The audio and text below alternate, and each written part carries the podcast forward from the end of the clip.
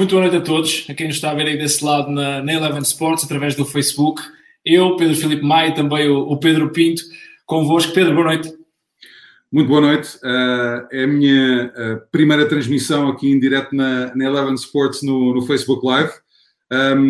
Estou um, com muita vontade de, de, ter aqui uma conversa de, de bola durante, durante a próxima hora aqui com, com um grande treinador português que já vamos apresentar daqui a pouco mais a sua equipa. E acho que o meu candeeiro aqui de trás também está muito entusiasmado por aparecer na televisão pela primeira vez. Estamos a ficar peritos em, em cenários de televisão uh, improvisados. Vamos lá à conversa então, vamos apresentar os nossos, os nossos convidados esta noite que amavelmente decidiram e, e aceitaram ficar um pouco mais acordados na Ucrânia uh, para falar connosco. Luís Castro, muito boa noite, Luís. Olá, boa noite, Pedro. Como vão? Também, Pedro, Pedro. Pedro. Pedro e também a sua, a sua equipa técnica começa pelo, pelo João Brandão. Boa noite, João, e também o Vítor Severino. Boa noite aos, aos três, a partir Olá, da Ucrânia, por, por se terem mantido mais um pouco acordados. O Luís já nos confessou que agora, sem futebol e sem treinos, não há grandes regras, não é, Luís? Não, agora uma, meia-noite, dez, quatro da manhã, isso é igual, amigo. Agora falta, falta instalar rotinas para nos sentirmos bem. Agora, qualquer hora é certo. Voltar para os dias dos bons tempos universitários, não é? E não só universitários, e não só. No futebol também acontecia muito dessas, às vezes. Luís, eu vou, vou, começar por, por si, né, até porque é o chefe da equipa técnica e, e, tem essa, essa honra, e queria começar por lhe perguntar como é que tem passado estes dias sem futebol e, e sem, sem o treino para preparar, sem vídeo para ver, como é que tem passado?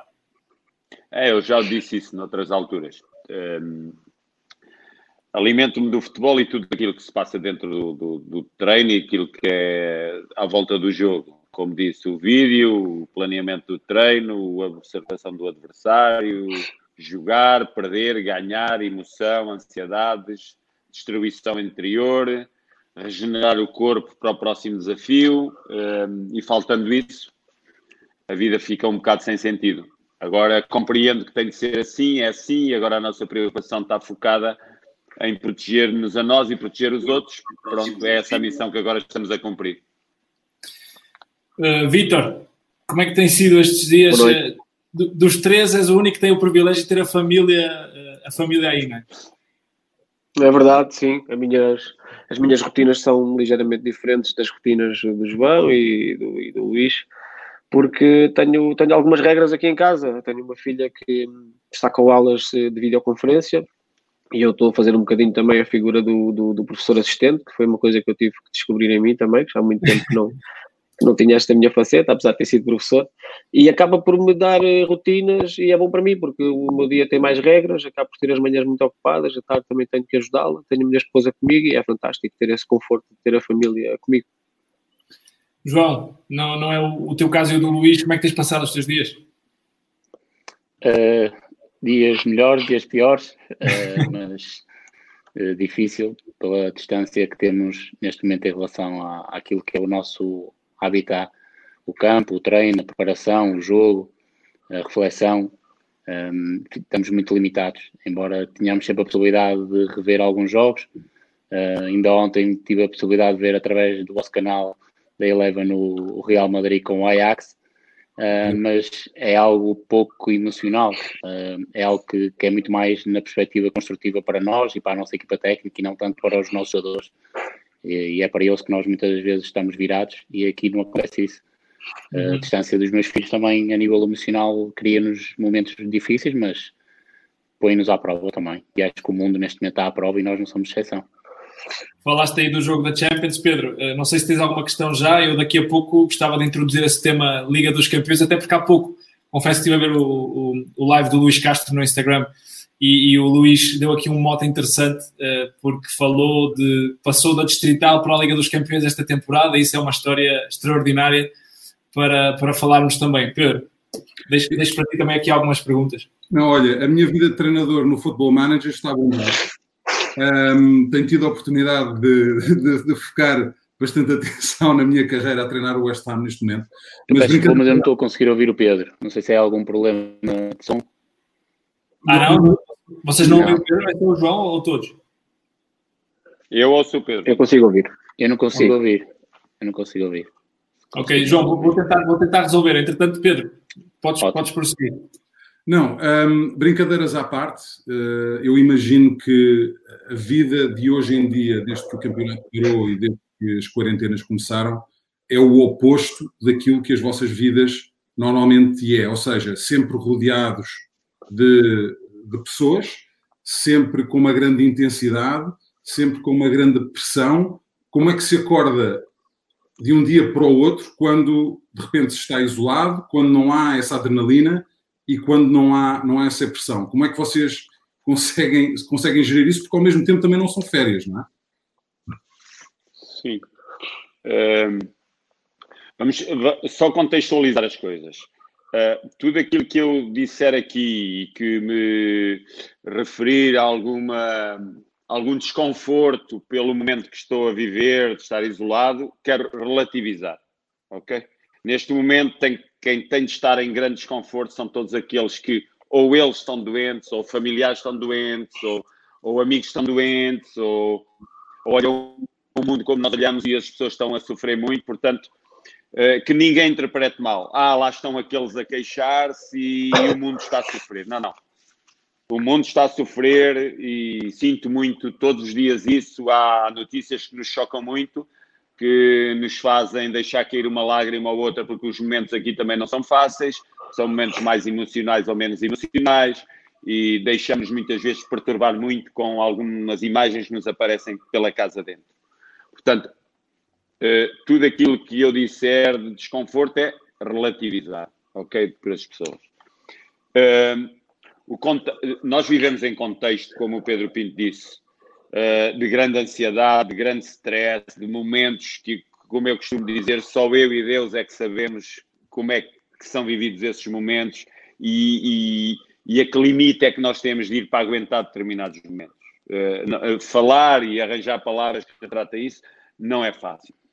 E uh, planear o treino, discutir com a equipa técnica se devemos ir por aqui, se devemos ir por ali, eles também sempre muito, muito ativos, muito participativos, eu senti neles que, que, que, tirando aquilo, eles também ficam sem o brinquedo deles na mão, e é isso. Neste momento é um vazio grande. Foi de repente. De repente vimos-nos sem treino, vimos sem jogadores, vimos-nos sem contexto, vimos sem, sem jogos, vimos sem nada. Uh, e então isso, para mim pessoalmente, e sei também para eles, deixa de ter sentido estarmos longe de casa procurar é dar sentido um pouco à nova vida que temos até chegar a hora de voltarmos a treino. Não é fácil encontrar um sentido uh, para estarmos aqui, mas uh, somos profissionais e sabemos que a qualquer momento a UEFA nos diz avancem para jogar Liga Europa ou, ou uh, o campeonato aqui a Liga Ucraniana diz avancem. E aí temos de estar todos prontos. Eles, a equipa técnica está pronta, os jogadores estão prontos, e eu também estou prontíssimo. Pegando, pegando nisso, Luís, e perguntando aqui ao Vítor, uh, o Luís diz que a equipa está pronta. Uh, como é que tem monitorizado os jogadores e quão perto é possível estar deles, estando tão longe, isolados em cada, cada um em sua casa? Bem, no início esse foi um grande desafio e, para, para dizer a verdade, é um desafio que nós ainda estamos a tentar desbravar porque a situação é realmente nova. uma pré-época toda a gente tem o mínimo de, de, noção do que é que possa ser. Existem balizas, existem datas, existe início de competição, quer dizer, existe coisas, existem coisas concretas e objetivas. Uh, no nosso caso, também temos uma paragem no inverno, mas é natural, as pessoas estão habituadas, sabem quando é que começa o campeonato, existem exames médicos, etc. Portanto, há um mundo de coisas que se podem sentir.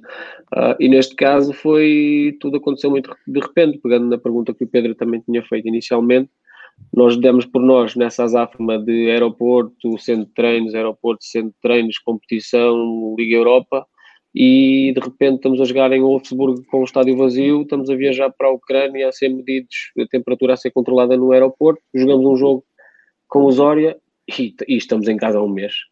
Portanto, esse foi o grande desafio, mas pegando concretamente na tua questão, o que tentámos fazer no início foi essencialmente avaliar contextos, porque isso de dizer que se pode fazer muita coisa em casa é verdade do ponto de vista, em termos absolutos, podemos dizer que é verdade. mas é diferente ter um jogador que tem uma vivenda com, com um espaço enorme ou com até com algum material e que até vive só com a esposa, ou termos uma família em contexto, um jogador que tem quatro filhos e vive num apartamento aqui no, no, no complexo onde nós vivemos. Portanto, no início foi avaliar contexto, sentir o que é que cada um tinha, perceber o que é que poderíamos fazer e a partir daí foi tentar arranjar estratégias de dar algum trabalho funcional em função do contexto deles também. Um, optámos por monitorizar à distância com o feedback que, chega, que nos chega dos jogadores em diversas dimensões, mas também com alguns momentos de contacto, não fazemos sempre, mas estamos a fazer duas vezes por semana, esse contacto direto numa plataforma deste género, e basicamente tem sido isso. Estamos uhum. agora muito numa fase, diria eu, de, de, perceber também o que é que os jogadores sentem, é importante para nós, não só programar e, e oferecer trabalho, mas digam-nos o que é que estão a sentir, porque essa parte é muito importante para nós, porque não foi só retirar do campo, a componente social que existe numa equipa de futebol também desapareceu de repente, né? estamos todos fechados em casa. Vamos, vamos à Champions. Não sei se, se já estão prontos para falar desse tema, mas era um tema muito, que, eu, que eu vos queria muito ouvir, ouvir falar. Uh, Pedro, porque este foi um grupo particularmente equilibrado, o grupo C que, que o Shakhtar esteve envolvido este ano. É? É, é, incrível porque também foi um, um grupo onde o, o, segundo lugar esteve em discussão até aos últimos minutos da última, da última jornada um, equipas todas com um estilo muito, muito diferente. Já se sabia quando, quando saiu o sorteio que o Manchester City ia ser o favorito, mas depois vocês, a Atalanta e o, e o, e o Dinamo, estiveram uh, sempre, sempre a trocar de, de posto. Mas antes de falarmos no, nos detalhes do grupo, como é que foi para vocês, enquanto profissionais e pessoas também, ouvirem o, o hino da Champions pela primeira vez sentados no banco? Ou do João, que o João, agora a vez do João, não? Eu não ouvi a questão, Brandão. por isso estou em desvantagem. Ah, então, consegue, consegue não ouvir a mim, João? Consegues assim, ouvir sim, Só não ouve o Pedro. a questão foi como é, que, como é que foi ouvir o hino da Champions pela primeira vez sentado no banco? Ah, é óbvio que é, que é muito próximo daquilo que nós podemos desejar como, como treinadores, porque a Champions é, é neste momento a competição máxima a nível de clubes, um, acho que acima provavelmente só o Mundial de Seleções, e, um, e eu vir aquele hino representa muito aquilo que nós superamos e vivemos até, até chegarmos a este, a este, a este momento, a esta etapa. Uh, acima de tudo é isso, é valorizar aquilo que fizemos até agora, o nosso percurso, e percebermos a dimensão e a responsabilidade de, de onde estamos e o clube que, que representamos dentro desta, desta competição. Uh, interessante também o meu percurso porque há poucos anos, não muitos, dois anos atrás, tinha estado na Final Four da Youth League, que é quase a Champions dos pequeninos, e agora passado dois anos, graças à oportunidade que o Ministério me deu também, uh, fui, fui infelizado de poder sentir o verdadeiro hino, a Champions dos grandes, digamos assim, a verdadeira. Um, mas acima de tudo um grande sentido de responsabilidade. E os outros? Um, sim, sabes quando, quando se inicia um caminho, como, eu, como há bocado referiram, que iniciei o caminho na Distrital, um, olha-se para a frente e não se vê nada. E pensa-se, pá, tenho que investir no meu dia a dia, não resta outra, outra forma. Cada treino que apareça, cada jogo que apareça é uma oportunidade para, para, para me desenvolver e para desenvolver trabalho. Então vamos, vamos caminhando, mas não vamos caminhando sozinhos. Vamos caminhando com equipas técnicas, com jogadores, eh, eh, direções, administrações, vamos caminhando, caminhando, caminhando. E a chegada às Champions é esse sentimento. É o sentimento de eh, não fui sozinho, não cheguei sozinho. Para chegar numa situação destas, qualquer treinador chega ali, mesmo aqueles de, de mais peso no mercado, não, não chegaram ali sozinhos. É impossível. É, é, é, nem conseguem viver aquilo sozinhos porque é de complexidade máxima. O Pedro Pinto há bocadinho dizia dos sistemas, a variabilidade dos sistemas, de jogo para jogo. Montarmos um jogo contra uma Atalanta, uh, montarmos contra um City, montarmos contra um Dinamo, que foi o grupo que saiu este ano, é de complexidade máxima. Nós temos que preparar o jogo em três dias uh, ou em dois dias, é complexidade máxima. Levar os jogadores a, a treino a, em, em campo em espaço real de jogo, num treino e as outras sessões é de vídeo, é de complexidade máxima. Portanto, nesses momentos, sente-se que o trabalho é feito todo ele nos limites. Todo. É, é um apelo à nossa máxima capacidade para enfrentar esses momentos. a capacidade de gerir um grupo, a capacidade de planear, a capacidade de passar informação para todos aqueles que nos envolvem e perceberem qual é o momento, que tem de estar no máximo o Departamento de Saúde, o Departamento de Logística, a Administração, os nossos sócios, temos de todos estar a, a máximo para atingir sucesso na prova.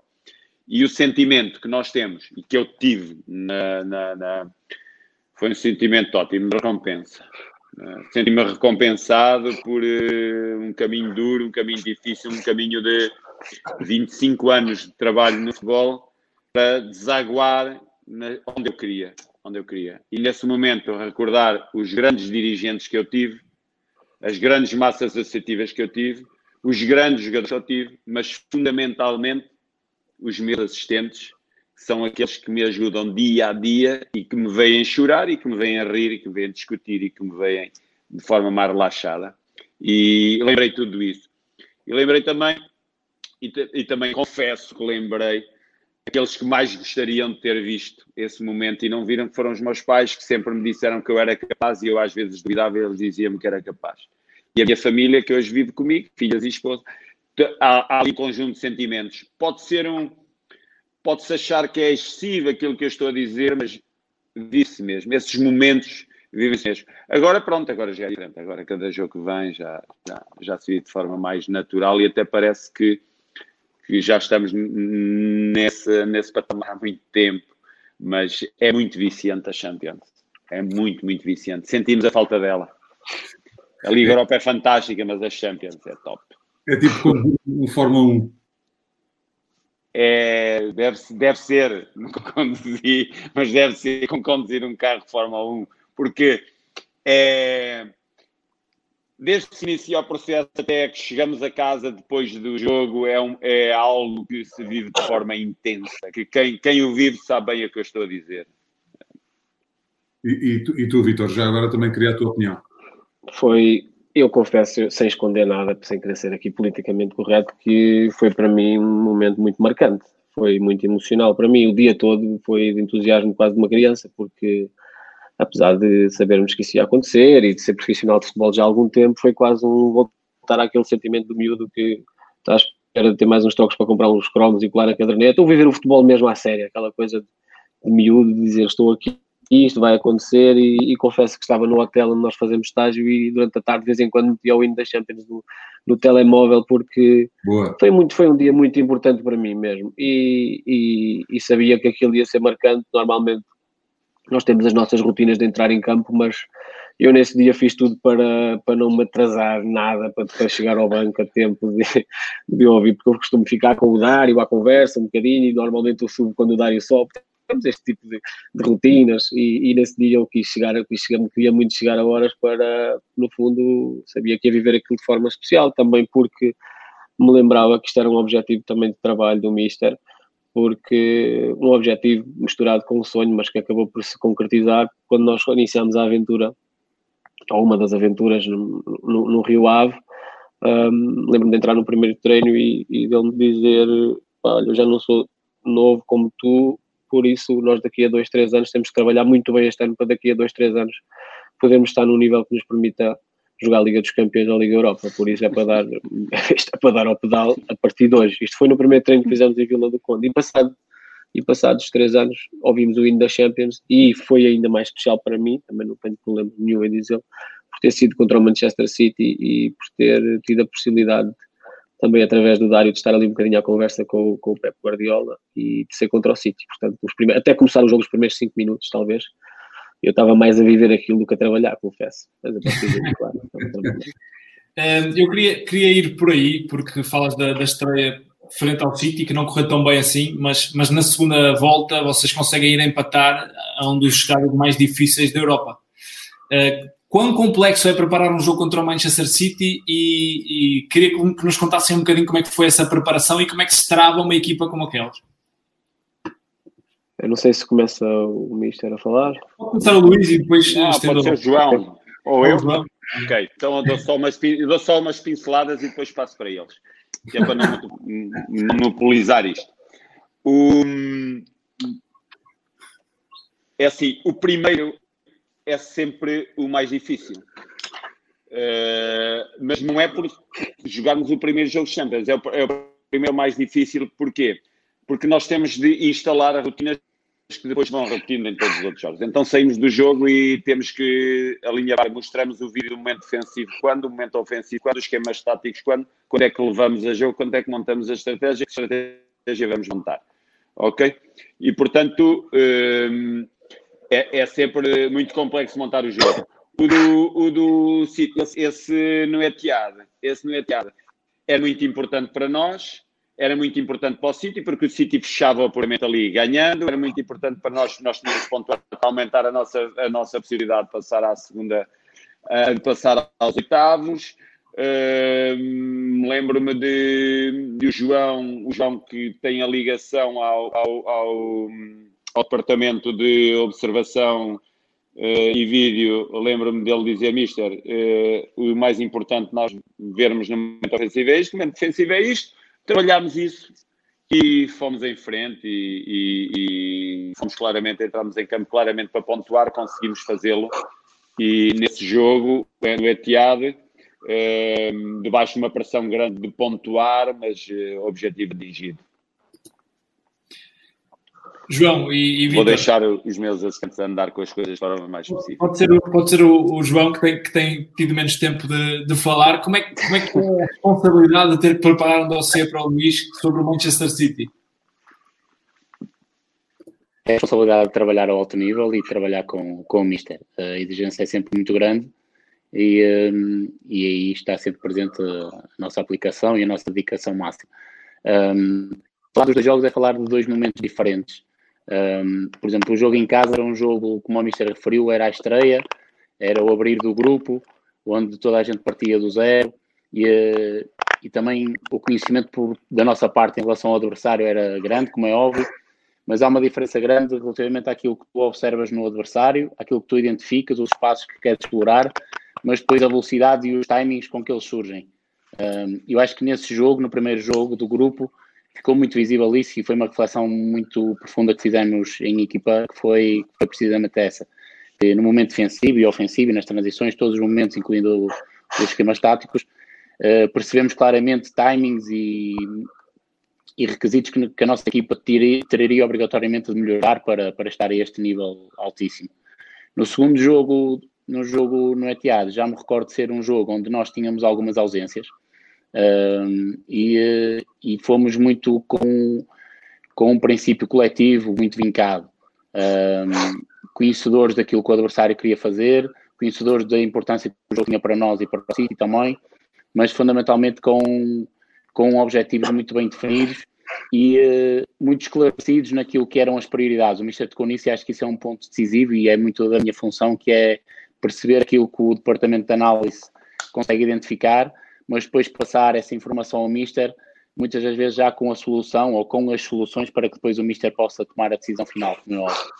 E, eh, e às vezes a dificuldade de identificar e analisar estas equipas tem a ver com isso, tem a ver com a qualidade individual que os jogadores deles têm, como é óbvio, uh, mas fundamentalmente as velocidades a que se joga, as intensidades a que se jogam, uh, e, e, depois, como o Mister referiu também, o timing e o tempo que nós temos para preparar o jogo é muito reduzido. Ou seja, tu tens de ser muito assertivo naquilo que queres, uh, naquilo que pretendes para o jogo e mais do que identificar aquilo que é o comportamento do adversário, apresentarmos ao Mister, mas fundamentalmente depois também numa segunda fase aos jogadores, as soluções, o antídoto para, para conseguirmos contrariar estas, estas equipas fortíssimas, como é óbvio. Vitor. Vitor, força, força. Uh, relativamente à, Liga dos Campeões, para nós a fase de grupos foi uma montanha russa por completo, porque nós andámos, como, como já foi referido, andávamos ali em jogos que sabíamos que se perdêssemos estaríamos fora, e isso está a na Croácia, e estamos a perder 3-1 já muito perto do final do jogo, e o jogo fica 3-3 e, estamos, e podemos garantir o apuramento do próximo jogo, se ganhássemos a Inglaterra, se não me falha a memória, e depois, de repente, as coisas vão acontecendo, chegamos ao último jogo a precisar de um ponto e perdemos. Portanto, mesmo do ponto de vista emocional, foi um crescimento muito grande, diria eu, para todos nós, uh, que presenciámos pela primeira vez o que é sentir uma fase de grupos da Liga dos Campeões, porque todos os jogos são jogos que, que podem mudar por completo a história. E essa componente também é fundamental e foi fundamental para nós. Relativamente ao primeiro jogo com o Manchester City, uh, para além de ter sido a estreia da equipa técnica, uh, tirando, tirando, existem dois elementos da equipa técnica que já fizeram muitos jogos na Liga dos Campeões, o Dário enquanto jogador e o Tony, que estava na equipa técnica do Valfonseca, mas uh, mas, mas para nós foi realmente a primeira vez e, claro, as coisas vivem-se, não, não, não, se contam, vivem-se. E, e, emocionalmente também houve um crescimento da nossa parte, esta coisa que temos, que já foi referido pelo João e pelo Mister, de analisar, de, de, de gerir timings, de perceber de que forma é que filtramos a informação, porque a informação quando é em demasia também se transforma às vezes em lixo e nós temos consciência disso. Um, e portanto tudo isso foi um desafio muito grande. Depois há aqui um aspecto que, em termos estruturais e funcionais, que marca a diferença, porque nós realmente temos o primeiro jogo contra o City, que é o primeiro, e é logo contra o City, um, e é um jogo extremamente difícil, mas logo no segundo jogo que fazemos a Liga dos Campeões alteramos, não vou dizer por completo, mas em termos funcionais alteramos muita coisa naquilo que é, naquilo que era a nossa forma de estar, em termos estruturais e funcionais, principalmente no momento defensivo e não só, até pela escolha dos jogadores. Mas houve aí uma reflexão grande da nossa parte, porque realmente percebemos que ou otimizávamos comportamentos, ou seria muito difícil na Liga dos Campeões termos o sucesso que nós queríamos ter e que eu considero que tivemos. Uh, não passámos, mas, mas tivemos muito, momentos muito bons na Liga dos Campeões. Essas alterações foram feitas e a partir do segundo jogo a nossa equipa acho que passa a ter uma dinâmica funcional completamente diferente com as alterações que fizemos. Uh, e depois foi, foi o que se viu, foi chegar ao último jogo uh, e infelizmente não conseguimos o, o apuramento. Esta, esta foi a classificação Uh, Custa-vos olhar para ali e ver se só ficaram a um ponto da, da Atalanta e, e, de passar. Sentem que, Luís, sente, sente que podia ter passado outro grupo? Consegues ouvir, Luís? Vocês estão. Não, não ouvi. Sim. Sim. O, o, o, Pedro Maia perguntou se, se custa olhar para a classificação final do, do grupo C e pensar que ficaram a um ponto da qualificação para, para os oitavos. Sim, mas uh, perguntou se, ao olhar, se. Pedro, podes repetir? Para a classificação do grupo, se, se custa saber que ficaram só a um ponto da próxima fase. Não, uh, futebol é, o futebol é o que é. Não há, para mim, tranquilo. um ponto vale mesmo três ou por um golo ou, ou dois golos diferentes na golabaragem, é o que é. A justiça está nas classificações e aceitamos-la. Agora, tudo tem uma história. O Vitor contou aí algumas histórias e nós uh, estivemos a perder a 3-1 uh, eh, já aos 92 minutos em Zagreb e voltas. Na Atalanta estava, estávamos empatados aos 92 ou, ou 93 fizemos o 2-1. Portanto, também não queremos não podemos querer tudo também só para o nosso lado. Uh, chegou aquele momento de fatiga, o último jogo, que foi decidido Uh, às vezes uh, disse aí como é que ele falhou o gol, como é que falhou. Uh, agora nós já discutimos é, como é que ele por centímetros, 5 centímetros validou, o, de, o da Atalanta invalidou o nosso por 5 centímetros, porque é que não expulsou o Muriel, porque é que... Pronto, tudo, tudo isso nos vem à cabeça nesse momento quando olhamos para a classificação e vemos um ponto. Mas também tivemos a felicidade noutros jogos. A felicidade tivemos num, num jogo, tivemos a felicidade noutros jogos.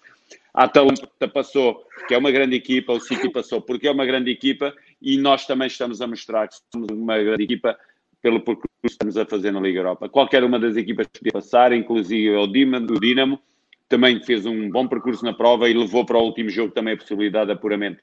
Agora, uh, uh, uh, eu olho, para, eu olho para a classificação e vejo um ponto de diferença e se calhar é que pena não ir, né? mas como estará o treinador do Dinamo, que a ganhar contra nós a duas jornadas do fim da prova está apurado para os oitavos, a ganhar, se ganhasse ao, ao, ao Shakhtar, apurava-se para os oitavos, a Atalanta não tinha hipótese e nós também não, e está a ganhar aos 92 minutos, aos 92 por 3-1.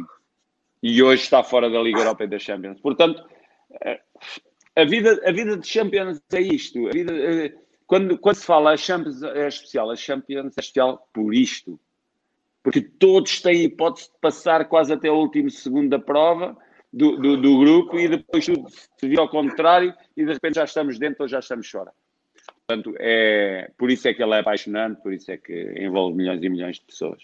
Eu, queria, queria saber, e obviamente não dá para vocês entrarem uh, em todo o detalhe, mas, por exemplo, quando vão jogar com o City, olham para, para o 11 inicial e veem um, um, o trio atacante de Bernardo Silva, uh, Jesus, Gabriel Jesus e o, e o Sterling. Vocês como é que pensam, como é como é que vamos parar estes sujeitos?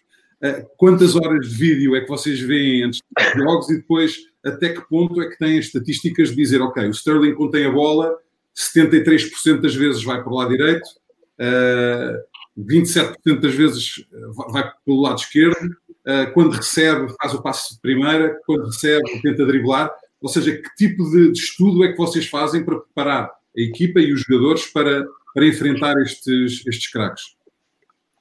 Eu, eu, vou deixar para o João e para o Vitor a, a, resposta, mas eh, vou, vou, só dizer o seguinte, vou só acrescentar uma coisa aí, Pedro, que é uh, muitas vezes mais importante saber o que, é que, o que é que o jogador faz o que não faz, é que espaços temos de tapar para o sítio não entrar, que espaços temos de conquistar para entrar no sítio, os espaços, os espaços são fundamentais neste tipo de jogos. Mas eh, eles, eles vão desembrulhar isso. Entrar em Melhor que seja ouvido porque eu não ouvi a questão, por isso.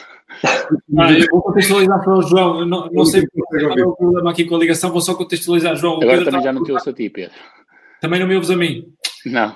João, Consegues ouvir João, Sim. então vai, eu, João, eu vou dizer ao João Brandão. João, o Pedro Pinto estava a dizer como é que nós paramos os jogadores individualmente quando eles eh, têm quando 73%, por exemplo, das vezes o Sterling vem para a direita, para dentro, eh, outras 20, os, 20, os 27 vai para fora, eh, e isto somado em todos os outros jogadores, como é que nós lhes vamos tapando cada um deles? E eu acrescentei a importância dos espaços. Ah, fundamentalmente é a base está sempre naquilo que é os nossos princípios e os nossos uh, valores que vamos trabalhando desde o primeiro dia sem isso é muito difícil tu preparares um jogo de Champions da complexidade que exige em dois, três dias. Será sempre suportado naquilo que é desenvolvido desde o primeiro dia, na nossa ideia de jogo, no nosso modelo de jogo, qualquer antídoto para parar individualmente ou coletivamente eh, as armas que o adversário apresenta. Depois, tocar num ponto que eu ao bocado já referi, que tem a ver com os espaços. Muitas das vezes uh, identificamos a equipa, identificamos que permite alguns espaços, uh, identificamos que tem muita força e muita capacidade em determinadas zonas, em determinados corredores, mas cabe-me a mim, lá está, fazer chegar ao Mister algo mais do que isso. Uh, nomeadamente, em que momento é que surge aquele espaço, porque é que surge aquele espaço, o que é que acontece antes para que aquele espaço surja. Um, aquele jogador é muito forte em que momento, com bola, sim, em drible, sim, mas o que é que acontece antes e o que vai acontecer depois acho que é também muito importante identificarmos. Uh, referiste aí o caso do Sterling, é um bom exemplo, porque o, City prepara o momento de chegada de bola ao Sterling. Não é o Sterling por si só que individualmente vai resolver o jogo. É óbvio que ele tem criatividade, uma explosão únicas, provavelmente no mundo, mas está muito uh, associado ao que acontece antes e o que vai acontecer depois, a nossa solução. E a nossa solução passará sempre por aquilo que nós queremos fazer, para evitar que a bola chegue a, a, determinados elementos em determinadas condições ótimas para eles depois conseguirem nos desequilibrar. E o contrário também acontece, que é o adversário permite alguns espaços, por exemplo, um espaço entre lateral e central, seja uh, na linha defensiva, um espaço entre médios no, no corredor mais central, no, no setor de meio, mas é importante também percebermos o que é que é preciso para originar esses espaços e depois de acontecer de conseguirmos entrar nesses mesmos espaços, o que é que tem de dar consequência a isso? Uh, porque o jogo é, é, sempre uma ligação de ideias e uma ligação de comportamentos e de ações. Uh, e nós, e o Mister em particular, dá sempre muita liberdade de decisão aos nossos jogadores. Uh, mas essa liberdade não, se, não tem de ser sempre orientada para aquilo que é os nossos comportamentos e as nossas ideias estratégicas para aquele jogo. Nós não fechamos em demasiado as coisas para que o jogador possa ter sempre a capacidade de decisão. O Mister utiliza três termos muito fortes neste, neste aspecto, que é identificar, resolver e depois a, a forma como operacionalizamos a resolução do, do problema. Isso acho que é decisivo no jogo. E, e, depois estamos a falar de equipas que têm jogadores de uma criatividade, de uma criatividade enorme, de uma inteligência enorme, que durante o próprio jogo vão-te colocando problemas. Uh, problemas novos, vão resolvendo alguns, vão surgindo outros, e por muito que tenhamos todos nós, equipa técnica, e eu em particular, porque me posiciono numa, num, num, com um posicionamento estratégico para fazer chegar a informação ao Vitor e ao Mister. Uh, tenho essa responsabilidade de ir sempre identificando estes ajustes que o adversário vai fazendo. Uh, há coisas que tu não controlas no jogo, o jogo é sempre uma tomada de decisão constante e, e é muito imprevisível. Mas só rapidamente para complementar esta, esta pergunta, Maia, também para, para, para, dar outro, outro pequeno tema ao, ao Vitor. Uh, por exemplo, o defesa direito que vai enfrentar, o, seja o Sterling ou o Bernardo Silva, dependendo do lado em que estiverem a jogar, quanta informação é que vocês podem passar a um jogador que ele se vai lembrar durante um período tão intenso que são 90 minutos de, de competição? Ou seja, vocês, vocês pensam, ok, eu só posso dar duas ou três indicações a este jogador, ou uh, dou mais estatísticas, ou dou mais informação. Como é que vocês gerem, gerem isso? Pois, esse é, esse é na verdade o grande desafio da equipa técnica, porque isso, é, tudo isto é um processo que começa com a recolha da informação, a análise dos dados, a parte quantitativa, como, como já referiste também, que também é interessante e importante, e depois a mais importante de todas, que é aquilo que é a informação qualitativa que nós temos, e isso já tem a ver com a avaliação subjetiva que fazemos, neste caso, que o departamento de análise faz. Uh, e depois eu, eu tenho que dividir isso em duas dimensões. A primeira é que nós não podemos correr nunca o risco de sermos elementos geradores de, de, frustração. E o que é o que é isto? Eu costumo dizer isto porquê? Porque se nós preparamos um jogo, ou se nós preparamos algum momento estratégico em função de um quadro que achamos que vai acontecer, ou que achamos que à partida vai acontecer em função de jogar A, B, C ou D, uh, temos que perceber que quem vai interpretar isso não somos nós. Nós interpretamos isto no nosso gabinete, mas os jogadores interpretam isto no campo e são todos diferentes. E têm todos personalidades diferentes. E há jogadores que, quando sai o line-up, podem ter a tendência de ficar nervosos se aquilo estiver completamente diferente do que se calhar falámos durante a semana, isso às vezes acontece, ou seja, afinal não vai jogar, vai jogar bem, e agora? Há outros jogadores que já não, já não, não gostam tanto de receber muita informação e que tem precisamente a ver com isso, e, portanto, a primeira dimensão que eu dizia da análise que ia fazer era precisamente essa: era nós também temos de filtrar a quem é que passamos a informação e que tipo de informação. Ou seja, não há receita.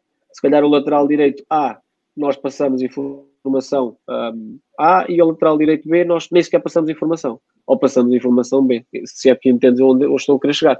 Ou seja, é um fato feito à medida para cada jogador, porque estamos a falar de pessoas. A outra uhum. questão tem a ver com, com a questão da, da que falei de, de, gerar frustração nos jogadores individualmente, tem a ver também com aquilo que é o coletivo. Ou seja, eu acredito que uma equipa só consegue desenvolver uma forte capacidade de se montar estrategicamente num jogo ou numa competição se tiver personalidade para isso. E o que é, que é, e o que é ter personalidade para isso? É ter uma base, um, pilares fortes que têm muito a ver com aquilo que são as suas ideias e, neste caso, as ideias do seu treinador.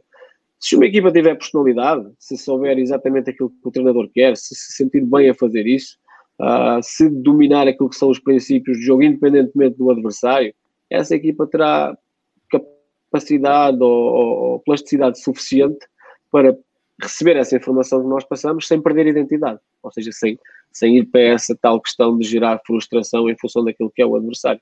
Agora, isto parece muito fácil dito desta forma, mas é, é na verdade um desafio muito complexo e gigante que nós temos que equilibrar. A personalidade que queremos que a nossa equipa tenha e que de forma é que queremos que essa personalidade se desenvolva em função de um contexto que acontece ao fim de semana. Uhum. Uh, e na verdade é um, é um equilíbrio muito difícil de se fazer e que só resulta com uma liderança forte por parte do treinador e depois com, com todos os elementos da equipa técnica a articularem para o mesmo lado.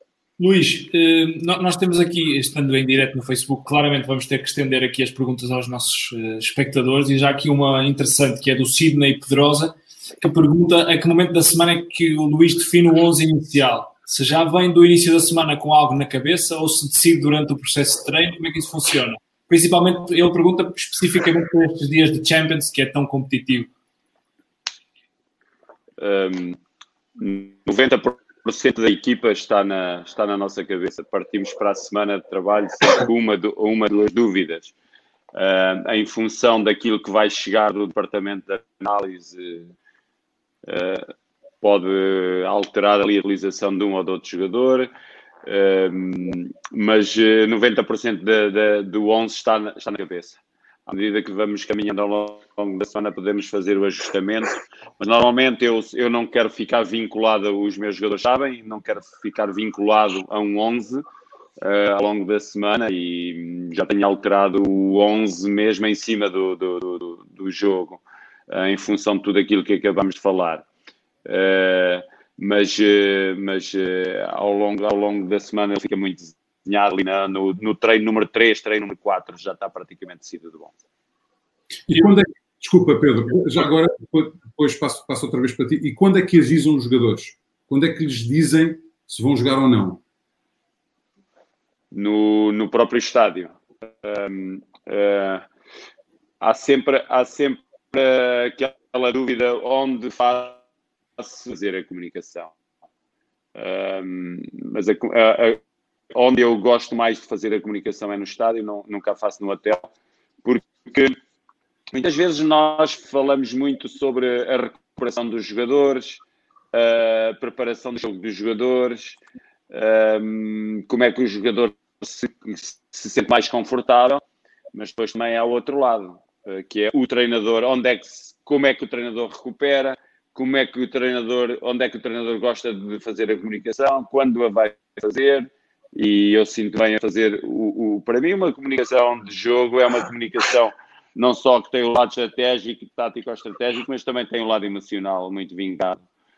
Uh, e eu acho que a atmosfera do estádio já é um, do balneário do estádio já é uma atmosfera que nos traz muitos ganhos na comunicação. Daí eu preferi fazê-la aí. E é nessa hora que o jogador sabe que vai jogar, embora nós todos, treinadores, saibamos que o jogador tem consciência daquilo que se faz ao longo da semana e se nós, e se nós trabalhamos esquemas táticos uh, no dia 5, uh, se a semana for 5 dias, no dia 5 trabalhamos esquemas táticos e no dia 4 esquemas táticos, os jogadores apercebem-se de forma fácil que estão muito na linha uh, muito apontados à, à, à, linha principal, ao 11, ao 11 principal. Portanto, ele vai se apercebendo ao longo da semana, mas deixamos sempre a porta aberta para uma ou outra alteração que tenhamos de fazer de última hora. Eles sabem que não, estão, não estamos vinculados ao 11. Ô, Luís, falou da parte emocional do estádio. Como é que, estando na Ucrânia, com grande parte do plantel sendo ucraniano e também alguns brasileiros e outras nacionalidades, mas como é que passa essa ligação emocional no seu discurso, sendo que provavelmente alguns dos jogadores não, não vão entender também? Entendem, entendem, entendem tudo. Falem entendem tudo e falem português, porque, como disse, temos metade do plantel ucraniano, metade do plantel brasileiro. Temos 12 ou 13 brasileiros, não, não sei contabilizar certo, mas à volta disso. Um, e, portanto, tenho um tradutor para, para russo, para ucraniano. Um, e os jogadores sabem, os jogadores sabem muito bem pela expressão do treinador quando, é, quando está a falar, quando quer que, que as coisas vão numa direção ou vão noutra. Já temos casos desta época que fazem houve intervenções mais duras e eles perceberam claramente aquilo que estava, o que, o que é que eu pretendi com a comunicação. Portanto, o, tenho um tradutor fantástico. O Max exprime-se como eu me exprimo e uh, fala no tom de voz que eu falo. Portanto, não é pela comunicação que as coisas não passam. A comunicação sai fluida. Uh, nos primeiros momentos da época foi muito difícil fazer a comunicação, porque à medida que eu aumentava o, o meu, o, o, meu tom de voz, ele também aumentava atrás de mim e eu sentia muito perturbado com isso os movimentos que eu faço e fala como eu falo, e eu já me habituei a fazer pausas para ele, para ele traduzir e seguir em frente. Portanto, tudo muito fácil a esse nível. Não é por aí que as coisas não acontecem. Eu queria aproveitar também para lançar aqui uma pergunta do Daniel Castro e pode ser ao Vitor já. E depois, Vitor, pode estender também a pergunta ao João, porque eu acho que o João não, não me está a ouvir, mas... Estou, estou. Agora já consigo ouvir. Ah, já consegue? Ok, ok, perfeito. O, o Daniel Fácil uma pergunta, não é? Fácil uma pergunta. Ele só ouve o que quer, ele só ouve o que quer. Quando é que achas que vai jogar? Liga Europa. O Daniel Castro diz, pergunta como é que é feita a operacionalização do treino, como é que se divide entre vocês os três e também o, o Dário, vocês há pouco diziam o Dário, quem não conhece ou quem não percebe por Dário, o Serná se calhar. Sim, o Dário Serná, Serná, sim. Sim, sim. sim. É, não, que é um, é, do, treino, do treino é um Sim, mas eu, eu do treino mando tudo, eles não fazem nada. Como é que mando? Um, como é que? Ah, eles fazem muito, é com eles, é com eles.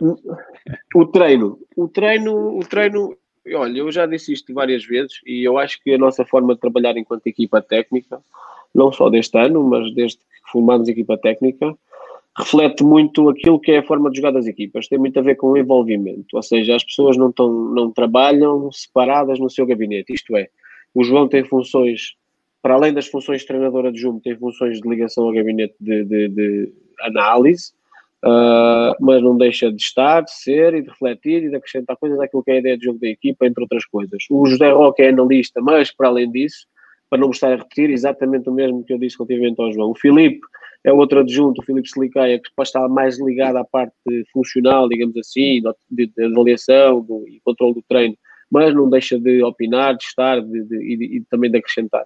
O mesmo com o Dário Serná, o mesmo comigo, o mesmo com, com, obviamente, com o treinador principal, com o Luís Castro, e, e com o treinador de guarda-redes, neste caso com o Tony.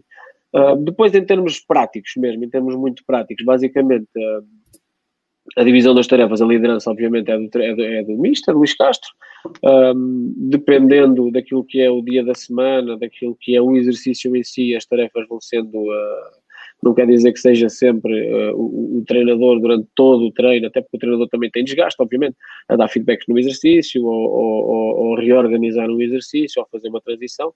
Normalmente quem faz as transições dos exercícios uh, sou eu, e temos de juntar os jogadores, chamar os jogadores, montar equipas, passá-las de um exercício para o outro.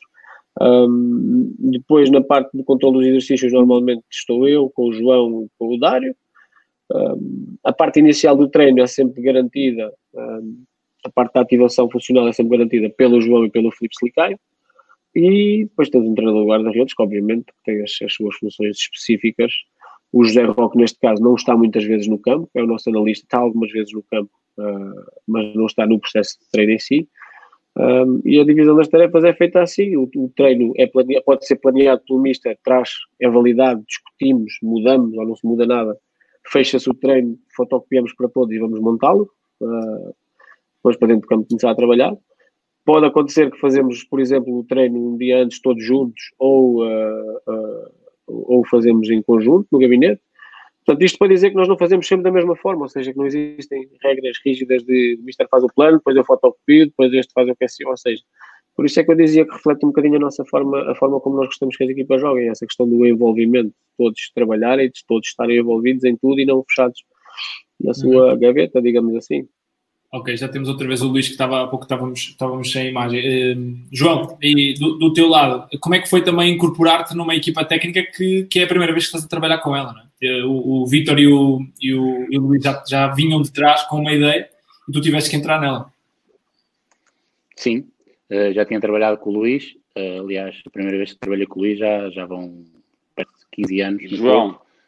Sim. Ouviste o Pedro, João? Sim, sim, sim. sim. Luís, não, não se vê, mister. Pode acender a luz, mister, por favor, liga a luz. Temos, João, João Brandão. Temos a sua imagem, uh. temos a sua imagem travada. Não sei se vou se calhar sugeria que saísse e voltasse a entrar para, para, ficar, para ficarmos com a sua imagem perfeita. Melhor, é melhor. Qual eu? Sim. Luís, eu? sim. Tenho que sair? se faz favor, e voltar a entrar na, no, no, link para, para ficarmos com a sua imagem. Não é vermelho, não é vermelho, não é? é seguir e voltar a entrar.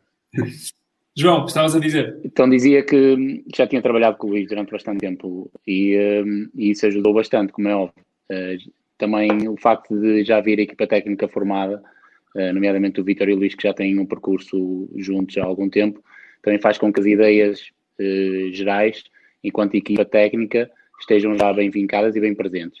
Um, e a minha chamada, ou a minha chegada neste caso à equipa técnica, acho que foi também com muito respeito por aquilo que eles já tinham construído, uh, mas também tentar acrescentar algo. E, e, a equipa técnica, tal como o Vitor referiu agora, há uma abertura muito grande à ideia.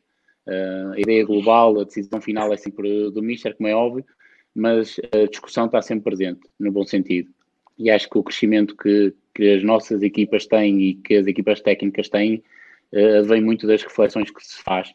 Um, neste caso, eu tenho uma função específica, uh, nomeadamente muito mais virada para o lado estratégico e tático do jogo, uh, para além da presença no treino e, e a personalização junto do Vitor e do, e do Mister. Mas, fundamentalmente, o meu objetivo foi tentar perceber rapidamente as dinâmicas que estavam criadas uh, e depois ser quase um elemento que vem ajudar e vem acrescentar com reflexões. fundamentalmente é isso. Agora, o facto de ter chegado a uma equipa técnica que já estava constituída cria alguma dificuldade inicial no sentido de perceber o teu espaço, uh, mas quando há caráter e personalidade, uh, como é o caso, uh, tudo se torna mais fácil, porque a honestidade e a sinceridade e a frontalidade são, são palavras que, que nós valorizamos muito e o Mister valoriza muito enquanto líder e na base desse entendimento e desse respeito está sempre a discussão e, e, a, e a opinião de cada um.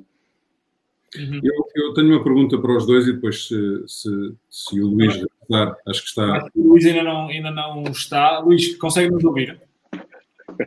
Sim, sim, consigo. Vocês ouvem? O Luís, está a brincar ao sim, sim, mas não temos a, não temos a sua imagem.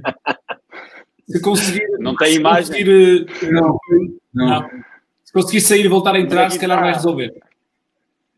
Então, olha, eu vou sair. Não, não, a câmera, a câmera está desligada, deve ser isso. Não, não. não, não. Agora, aí está ele. Não, não, não. Afinal, ainda Modernices. Modernices. Voltou a sair, mister.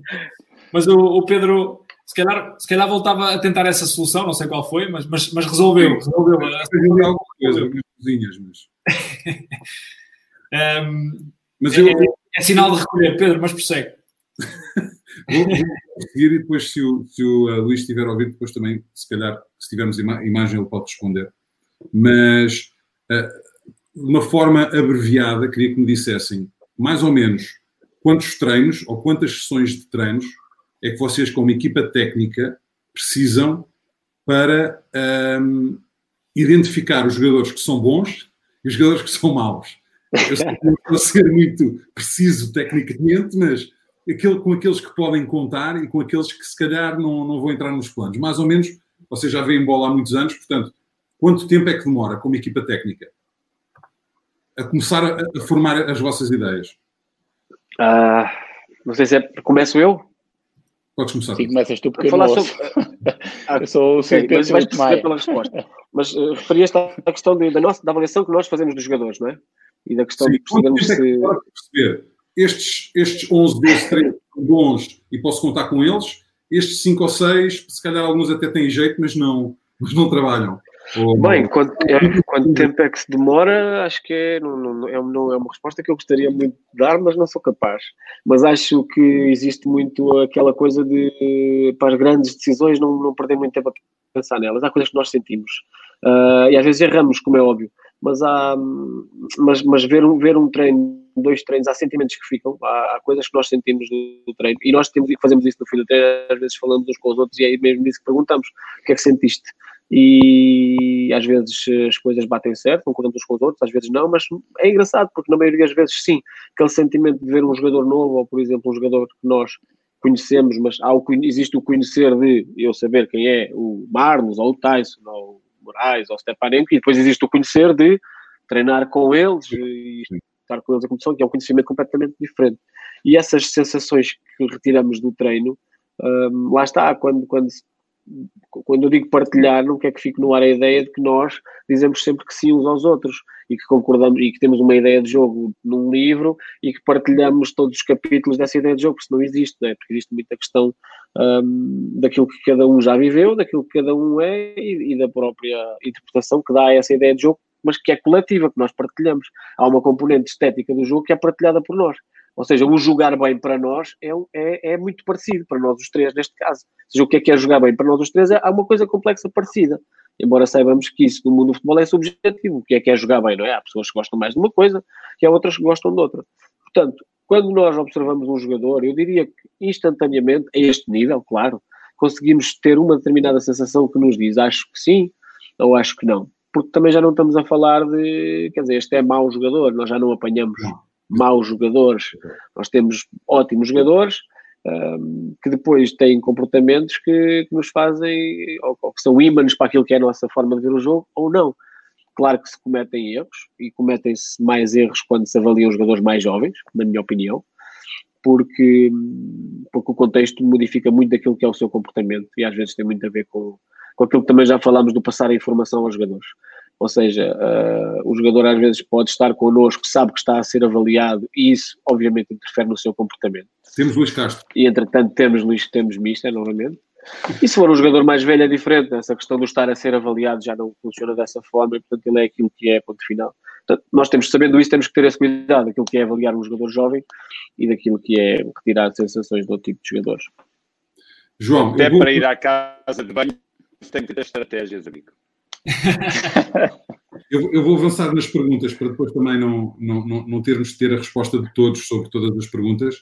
Um, e, e vou, vou, perguntar uma coisa ao Luís, e depois se alguém quiser acrescentar, pode acrescentar. Luís, já treinas há mais de 20 anos, só que um, Fala-me na, na, na, transição de uh, treinar um jogador em 2000 e treinar um jogador em 2020, e estamos aqui a falar especialmente na componente de uh, tecnologia, na componente de moda, na componente de pinta, na componente de carros, de relógios, de, ou seja, como é que é treinar um jogador há 20 anos e treinar um jogador agora e o que é que, o que, é, que é mais difícil e mais fácil?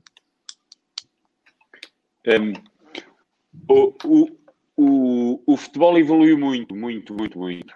Um, ao, ao, contrário do que, do que se possa dizer, eu sinto claramente há 20 anos atrás estava eu a, a deixar de jogar e a começar a minha vida de treinador e, e, as nossas preocupações eram totalmente diferentes. Este mundo de informação não existia, uh, o volume, como há bocado falávamos, de um jogador para, para, para um jogo, a análise do adversário era muito rudimentar, entre aspas, não havia de imagem. Um, eu nunca recebi as imagens do meu adversário direto. Hoje, os jogadores se quiserem, e há bocadinho falávamos o quanto eles são diferentes, uns querem muita informação e querem muito o opositor direto, outros já não querem. Uh, mas antes não, não, havia, não havia qualquer hipótese de dar isso aos jogadores. Quando nós observamos o adversário, a que era metida, nós víamos uma hora e meia um jogo do adversário. Não era um compacto de 4 minutos ou 5 sobre aquilo que é padrão no adversário. Portanto, o, o, a informação que eu chego ao jogador é uma informação muito limpa.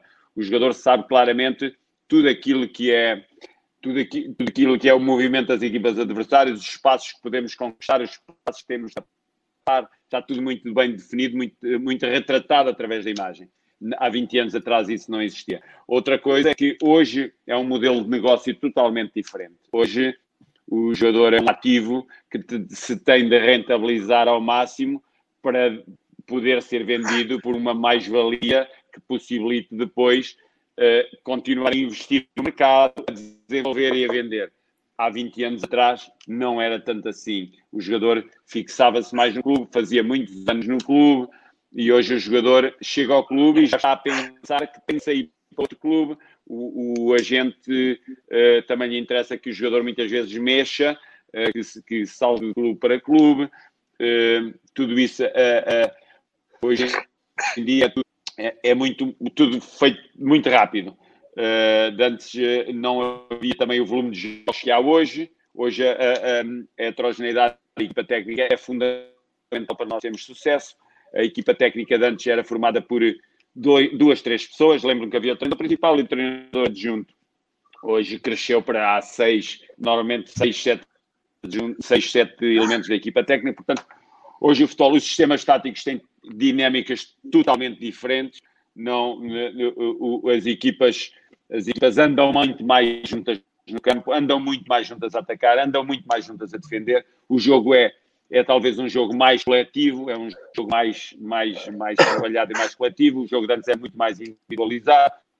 Portanto, houve aqui várias coisas que mudaram de há 20 anos para cá. Chegando a isso do carro e do, do, do da mala, do, do perfume, do dinheiro, do, tudo diferente, tudo diferente, tudo diferente. Hoje, hoje, hoje o futebol é também é muito marketing, é muito comunicação, é muito vai muito para além daquilo só o jogo. O jogo é o jogo é para nós treinadores é o jogo. Para todos os agentes que estão à volta do futebol é o jogo e muitas outras coisas. Luís, um, até porque já estamos aqui, já, já vamos numa hora de conversa e, e voa o tempo. Eu gostava de lhe perguntar, um, um, dos momentos importantes para o Shakhtar este ano foi passar os 16 avos de final, que foi, por consequência, aqui em Lisboa, um, frente ao Benfica.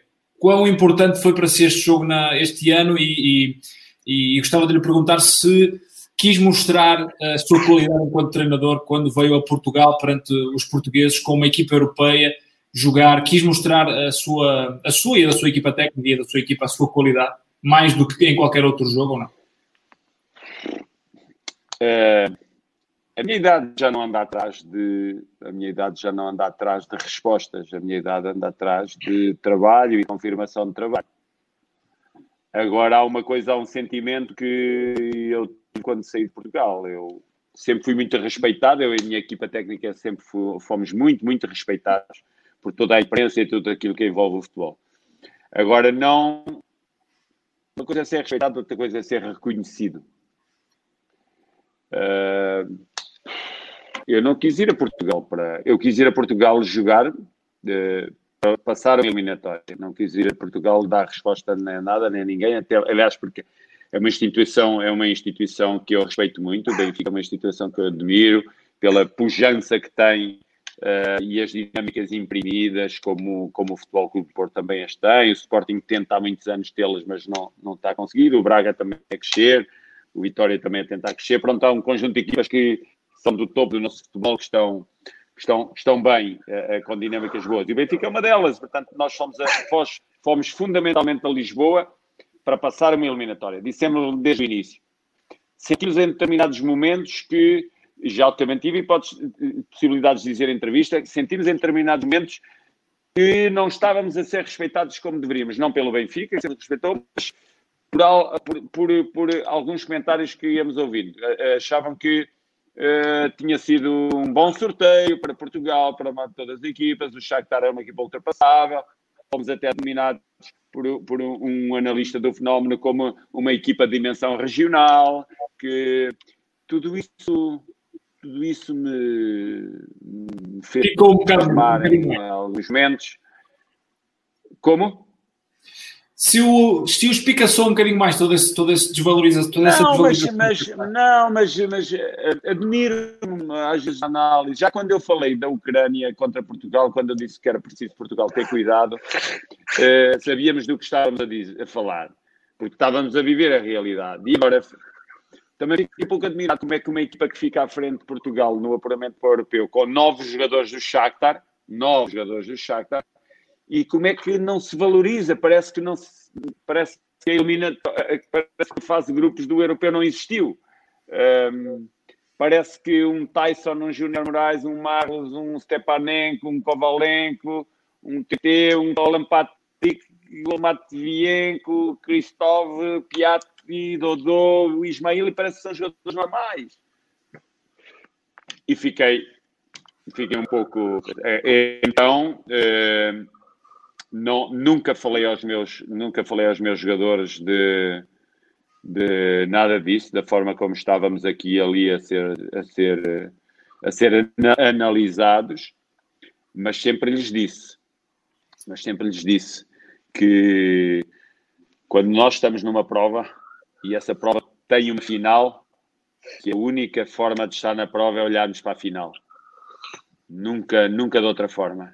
Uh, felizmente conseguimos ultrapassar o Benfica, porque estava no caminho para esse objetivo que nós temos, se possível, chegar a uma final. É, era, aí que eu ia, era aí que eu ia pegar, eh, e se me permites, Pedro, perguntar aqui ao João Brandão. João, estão uh, no campeonato, estão muito perto de ser campeões, estão 13 pontos à frente da, do grande rival Dinamo de Kiev. Na Liga Europa, uh, oitavo de final, à frente da eliminatória seria muito frustrante nesta fase da vossa carreira não poder conquistar títulos este ano uh, devido a, esta, a este infortúnio de toda a gente, esta pandemia. Seria se nós vivêssemos em ilusões. Uh, nós somos muito realistas, a equipa técnica é muito realista, o Ministério é muito realista e, tal como já referi, também é muito exigente. E é essa exigência que nós temos para connosco que depois transmitimos e, e transportamos para, para os nossos jogadores. Uh, e como somos realistas, percebemos que que o futebol é uma evolução constante e o Mister referiu há pouco, e o Vitor também, aquilo que foi a montanha russa uh, da Champions. Um, nós olharmos para um jogo com aos 91, 92 minutos já 3-1, um, dificilmente olhamos para um final de 3-3. E o mesmo se pode aplicar agora ao nosso posicionamento no campeonato. Em primeiro lugar, desejamos muito que o campeonato possa terminar. Esse é, neste momento, o nosso grande desejo. Uh, e depois estamos muito focados naquilo que é o desenvolvimento da equipa. Uh, vamos constantemente fazendo reflexões uh, muito profundas daquilo que são os requisitos necessários para a equipa continuar a evoluir, optimizar algumas coisas que já vamos fazendo. e isso leva a que nós estejamos muito longe dessa ilusão de que já está resolvido, já somos campeões ou não somos. Um, na Liga Europa, outra competição que também queremos muito que, que recomece e que seja possível jogar o quanto antes.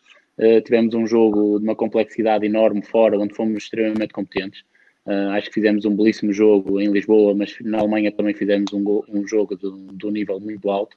Um, e, o, e, a vantagem que temos uh, a este nível, a top, é, é, muito redutor falar de decisões prematuras e, e, antecipar qualquer cenário que não seja aquele de preparar o próximo jogo, preparar a equipa. Uh, e tentar estarmos o melhor preparados para, para os desafios que se, que se aproximam. Não, o Mister falava agora de, de, relativamente ao lado emocional, que é jogar contra um, como foi o caso da Liga Europa, jogar contra o Benfica, uma equipa do nosso país. Um, nós, em alguns momentos, temos de nos abstrair daquilo que nos rodeia. Uh, não deixarmos de ser emocionais, porque acho que a emoção faz parte daquilo que é a racionalidade das nossas ações mas fundamentalmente sermos muito seletivos. Uh, e, e, essa ilusão de que já somos campeões é um bocado a ilusão que nós bebíamos de, de quem nos rodeava no momento em que jogámos contra o Benfica. Na altura nós ríamos muito porque as mensagens uh, dos benfiquistas era muita sorte, mas não para agora, uh, desejo toda a sorte do mundo, mas para os próximos jogos, e a dos esportistas, sportingistas e outros clubes portugueses era que tinham de ganhar por ser contra o Benfica. E se nós nos deixarmos iludir com este tipo de cenários, uh, deixamos ter noção daquilo que é a nossa função e a nossa uh, assertividade que temos de ter no nosso, no nosso trabalho.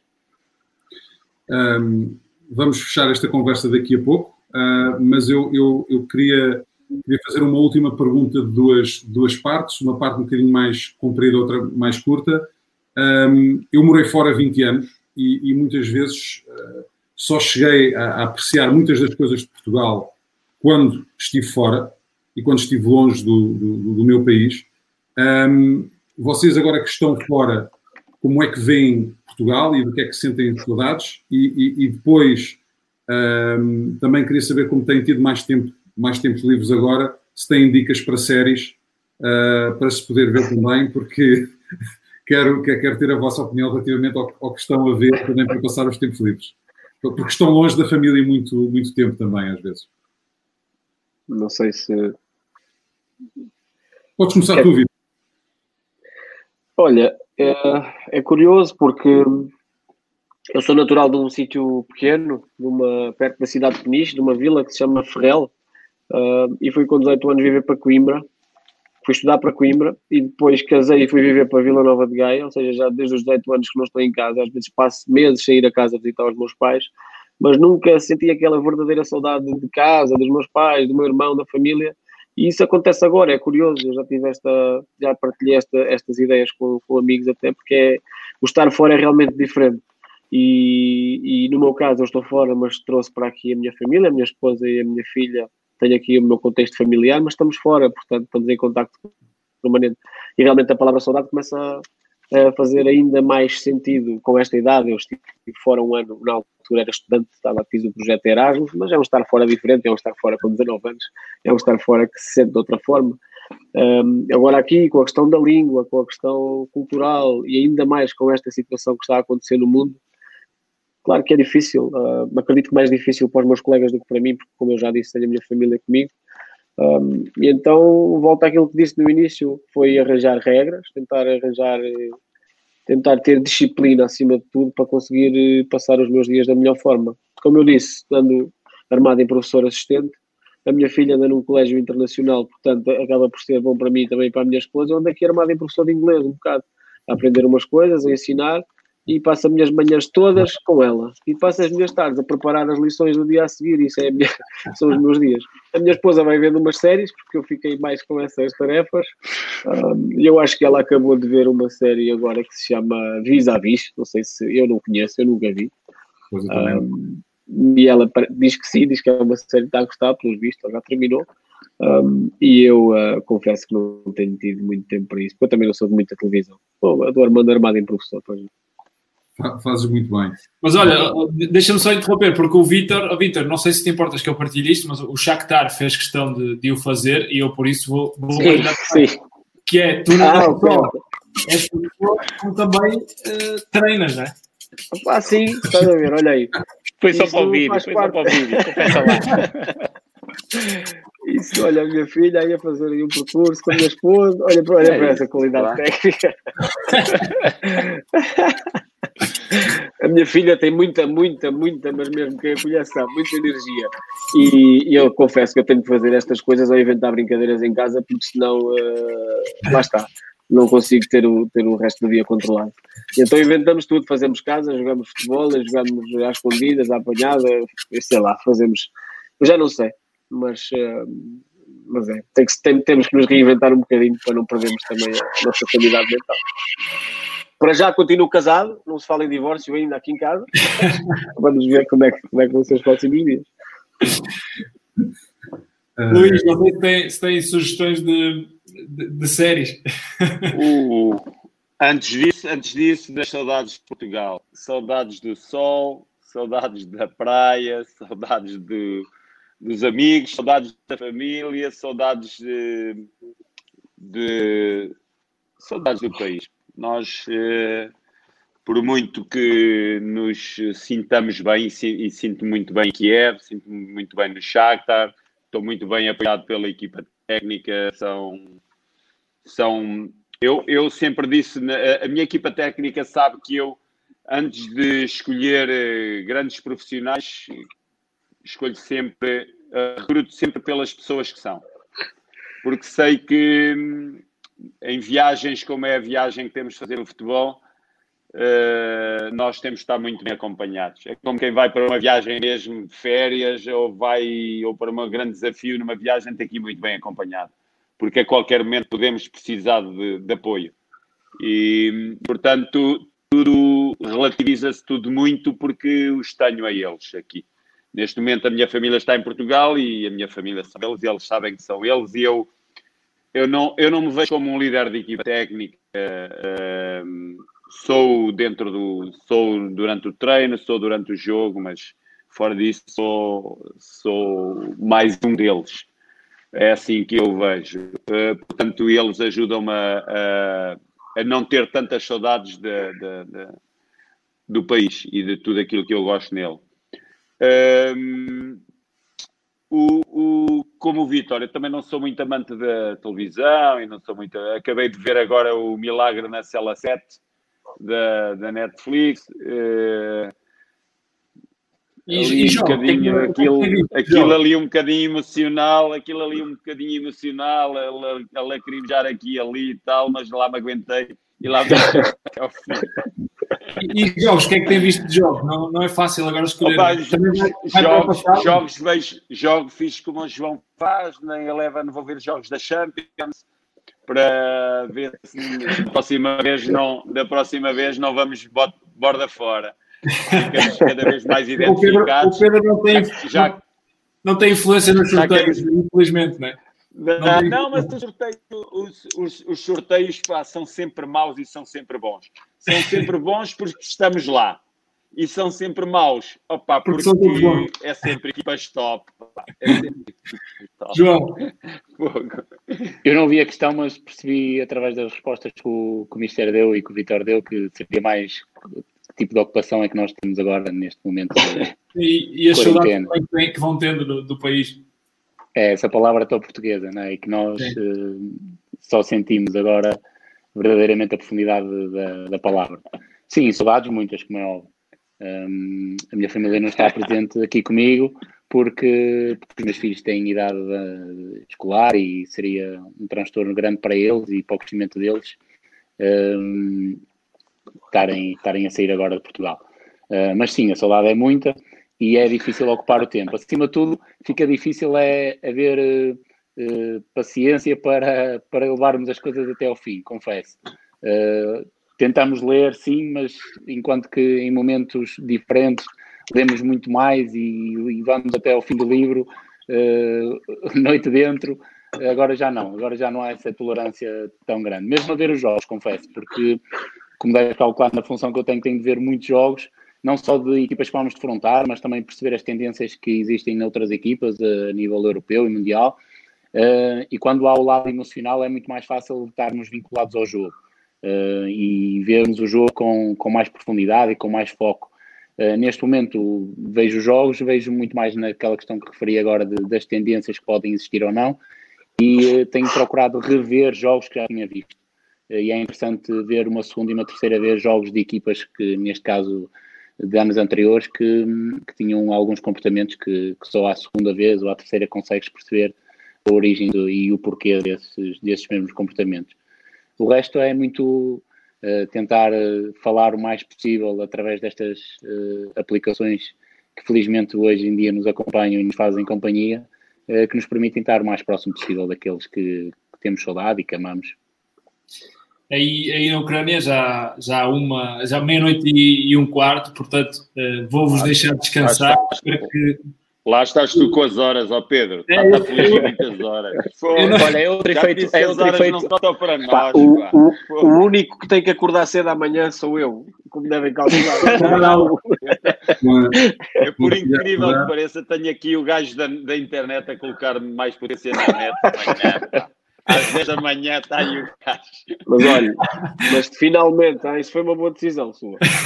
Não, não, é decisão, não, foi decisão do dono do apartamento. Ai, tesouraria. Ele é que O trifeito da quarentena, Pedro, é, é, um pouco esse, que é, não há, não, não existe neste momento rotinas. Um, eu falo por mim, neste momento a hora que eu uh, tenho em casa como regra é a hora portuguesa é o horário português. que, é dou por mim a falar com os meus filhos a hora que eles podem falar e por isso dou por mim a jantar a hora que eles jantam, dou por Sim. mim a, a, falar com a minha esposa depois de jantar, ou seja, é depois dela jantar também. Uh, mas. Um, oh, Luís, para fechar, uh, eu não sei se, se, tem alguma que possa contar ou não, mas eu, no, no, outro dia ouvi o Klopp dizer que uma vez se inspirou num filme e foi para um jogo do, do, do Dortmund tentar inspirar os jogadores com um filme é, e tudo ao contrário e eu gostava que o Luís contasse alguma história que pudesse ter desse estilo, do, para o bom ou para o mal. Eu também eu tive um final feliz com uma história. Também resolvi contar a história. Sabes, todos nós temos momentos muito bons e momentos muito maus na nossa vida. E então eu um dia dei, dei uma de dei uma de contar uma da minha vida. E eu ali aos 12 anos, eu ali aos 12 anos, estava eu na São Joanense Taça de Portugal, fomos jogar a Barcelos. O Gil Vicente na primeira divisão e nós na São Joanense na segunda B. E epá, estava naquele momento decisivo, já tinha percorrido a tal, a terceira, aquilo estava a andar bem, segunda, segunda divisão na São Joanense. Ok, o caminho estava a ser percorrido em direção, aliás, sai da São Joanense para o Penafiel para a Primeira Liga. Portanto, a coisa foi bem. Então, num desses, desses jogos da taça, como é que inspirar, e nós pensávamos sempre naquela, naquela psicologia primária, contar uma história da vida, que, que difícil é ultrapassar o que eu ultrapassei e tal, e lá fui para o jogo assim. E decidi contar a história da minha vida, de, de, de, do episódio da minha vida dos 12 anos, que era uma doença grave, muito grave mesmo, e tive dois meses no hospital e tive ali para ir e não ir, ir e não ir, e não ir, e quase que ia, e safei-me daquilo. E, e então cheguei a ter essa história, um puto de 12 anos, hospitalizado e tal e tal e tal. Pá, mas os gajos inspiraram-se e eliminámos e eliminámos. E ao intervalo, estávamos tão inspirados que ao intervalo eu senti os jogadores, eh, estávamos a ganhar um zero, eles muito excitados, estávamos a ganhar um zero, já queriam que o jogo acabasse. E foi quando eu lhes disse, meus amigos, quando nós estamos a ter prazer, devemos estender o prazer. Nós estamos a ter, a ter o prazer de estar a ganhar, e então vamos, ter, vamos, vamos jogar a segunda parte com esse prazer que, que tivemos até agora. Eliminámos o Gil dessa por 2-0, só porque, porque falaste no episódio que o contou, um episódio de, de, um filme, e eu também contei um filme, mas foi um filme da minha vida. Mas vamos contando às vezes assim umas coisas de, que achamos que é importante dizer em determinados momentos. O, o jogador é uma coisa muito. Não sei se, se o Vitor e o João estão de acordo comigo. Uh, mas eu acho, eu, acho, eu acho que estão. Os jogadores gostam muito de ouvir uh, histórias. Uh, e se elas puderem ser da nossa vida também. e história que nos, que nos que lhes digam que nós somos humanos, que lhes digam que nós, hum, que nós temos sentimentos, que lhes digam que nós também sofremos como os outros sofreram, como muitos deles sofreram no crescimento deles. Eles identificam-se muito com isso, porque muitos deles não, não nasceram como estão hoje. Não nasceram ricos, nasceram também que é difícil também para correr, como eu também tive por correr, o João e o Vitor e, e vocês, certamente, tivemos por correr a vida. E eles gostam muito desse, desse tipo de comunicação. E eu procuro sempre assentar as, assentar as minhas comunicações em algo palpável, algo real e algo com valores. Uhum. Com valores fundamentalmente. Muito obrigado, valores. obrigado por partilhar essa história, uma, uma história interessante. E proponho então que, que encerremos a nossa conversa assim. Eh, Permitam-me do meu lado, e já passo a palavra ao Pedro, desejar-vos a melhor sorte. Eh, se o campeonato retomar e a Liga Europa também, eh, que, que, tenham a melhor sorte e que acabem em beleza esta temporada com títulos, que é o que todos os portugueses desejam para uma equipa técnica de sucesso como são vocês e com uma, uma proposta de jogo tão agradável. Um abraço aqui desde Portugal para vocês aí e que, que tudo retorne à normalidade uh, rapidamente. Sim, eu para complementar também uh, desejo toda a sorte do mundo para, para o que resta da temporada. O mais importante, obviamente, agora é, é vocês cuidarem-se, nós cuidarmos para manter-nos saudáveis e passarmos aqui esta, esta crise que, na verdade, é, é, é impensável. Uh, mas, mas pronto, uh, os nossos parabéns também pelo trabalho que têm feito, não só esta época, mas durante as vossas carreiras e, e até uma próxima oportunidade. Foi um grande prazer falar aqui convosco esta noite na, na Eleven Sports. Está bem? Portanto, tá. só dizer uma coisa antes de partirmos, antes de fecharmos, Pedro. Lembrarmos que tiveram aqui hoje presente dois elementos da minha equipa técnica, o João Brandão e o Vitor Sobrino. E, e, também lembrar todos os outros, o Dário Sarná, lembrar o Tony, o Filipe Silicaia, o José Costa, são elementos fundamentais na nossa equipa técnica. Hoje demos nós os três a cara pela equipa técnica, mas eh, lembrá-los que eles são, são fantásticos, são homens fantásticos do nosso dia a dia. A vocês agradecer o convite, desejar também tudo de bom, também o que é normal dizer nestas alturas que se cuidem e que certamente estaremos juntos noutras situações e que o Pedro nos dê então sorte nos sorteios. um abraço, Luís. Um abraço. Um abraço a todos. Tchau, tchau. tchau, malta. Obrigado a todos. Tchau, tchau. Obrigado. Obrigado, obrigado a todos. Tchau, tchau.